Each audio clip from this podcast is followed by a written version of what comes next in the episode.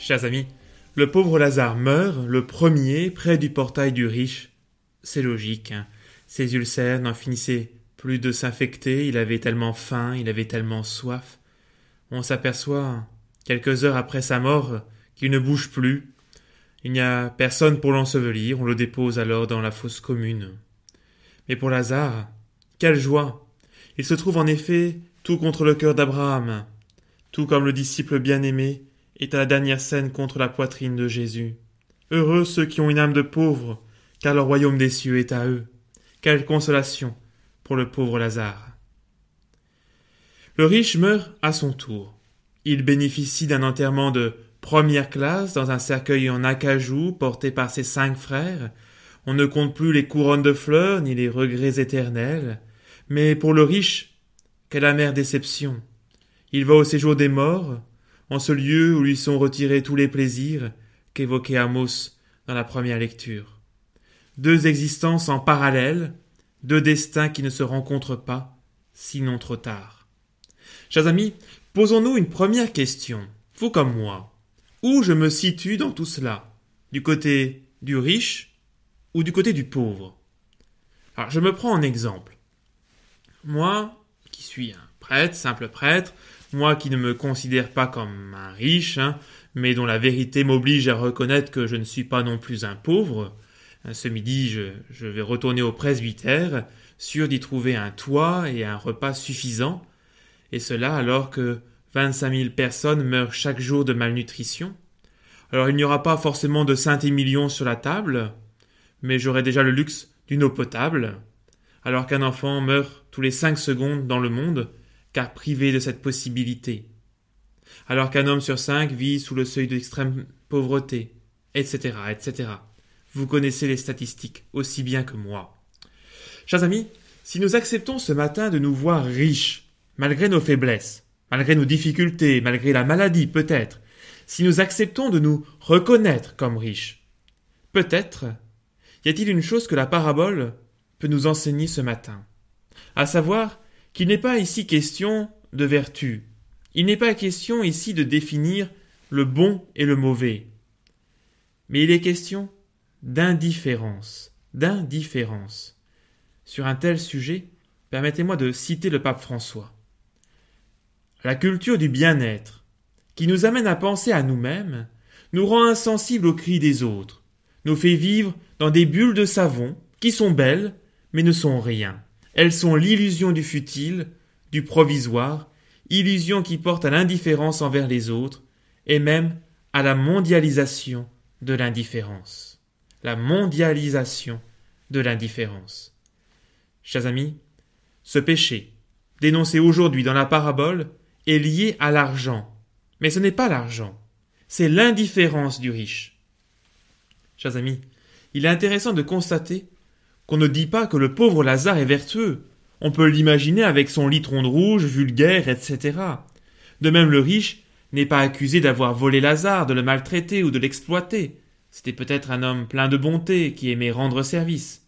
Mais ici dans cet évangile, il est accusé de ne pas l'avoir vu. La cécité du riche, c'est son indifférence. L'indifférence.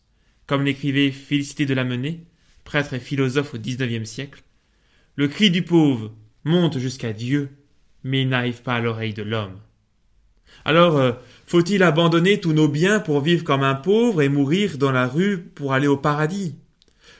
Pourquoi donc euh, les richesses matérielles sont-elles si dangereuses qu'elles risquent de priver ceux qui les possèdent de la vie éternelle avec Dieu? Pour répondre à cette question, je me permets de faire un petit détour par la doctrine sociale de l'Église en m'arrêtant rapidement sur deux principes qui, je l'espère, devraient nous éclairer. Premier principe, le droit de propriété.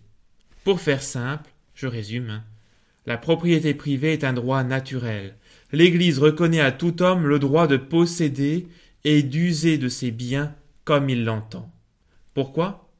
Eh bien, comme l'expliquait le grand pape social Léon XIII, hein, c'était pape François du XIXe siècle, parce que dans la condition abîmée qui est celle de la nature humaine, marquée par le péché, une propriété collective aboutit inévitablement à un désintérêt pour les biens détenus collectivement. On veut bien en user, mais pas s'en occuper. Le droit de propriété permet la gestion de toute la création. Le deuxième principe, lui, c'est la destination universelle des biens. Autrement dit, le projet de Dieu est que la création profite à tous les hommes sans exception. Dieu a créé l'univers pour l'homme afin qu'il y trouve tout ce dont il a besoin pour vivre dignement. Je vous cite le Concile Vatican II dans sa constitution Gaudium et Spes. Dieu a destiné la terre et tout ce qu'elle contient à l'usage de tous les hommes et de tous les peuples. Dieu a destiné la terre et tout ce qu'elle contient à l'usage de tous les hommes et de tous les peuples, en sorte que les biens de la création doivent équitablement affluer entre les mains de tous selon la règle de la justice, inséparable de la charité. Il ressort donc de ces deux principes que la propriété privée est nécessaire pour la gestion de la création, pour la gestion des affaires temporelles de ce monde, mais que chacun d'entre nous doit contribuer par son travail, par son dévouement, à la fécondité des biens terrestres, afin que le produit de notre travail profite au plus grand nombre. Un tel principe est résumé par Saint Grégoire le Grand.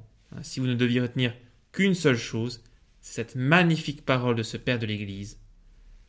Lorsque nous nous procurons le nécessaire à des indigents, nous leur rendons leur bien, nous ne faisons pas largesse d'une autre.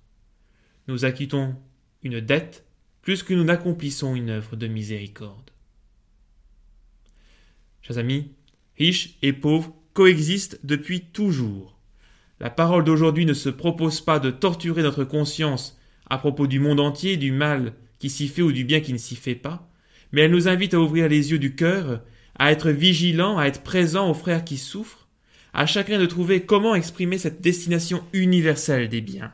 Chacun, parce que tout homme, à un titre ou à un autre, a une richesse à partager. Chaque homme, chaque femme est un don de Dieu. Ne pas faire le mal ne suffit pas. Il faut prendre soin des uns et des autres. Alors, chers amis, nous avons une responsabilité au nom du Christ. Faisons preuve de discernement, chassons l'indifférence de nos cœurs, de nos vies, et que la bénédiction de Dieu, Père, Fils et Saint-Esprit descende sur vous tous et repose à jamais. Amen.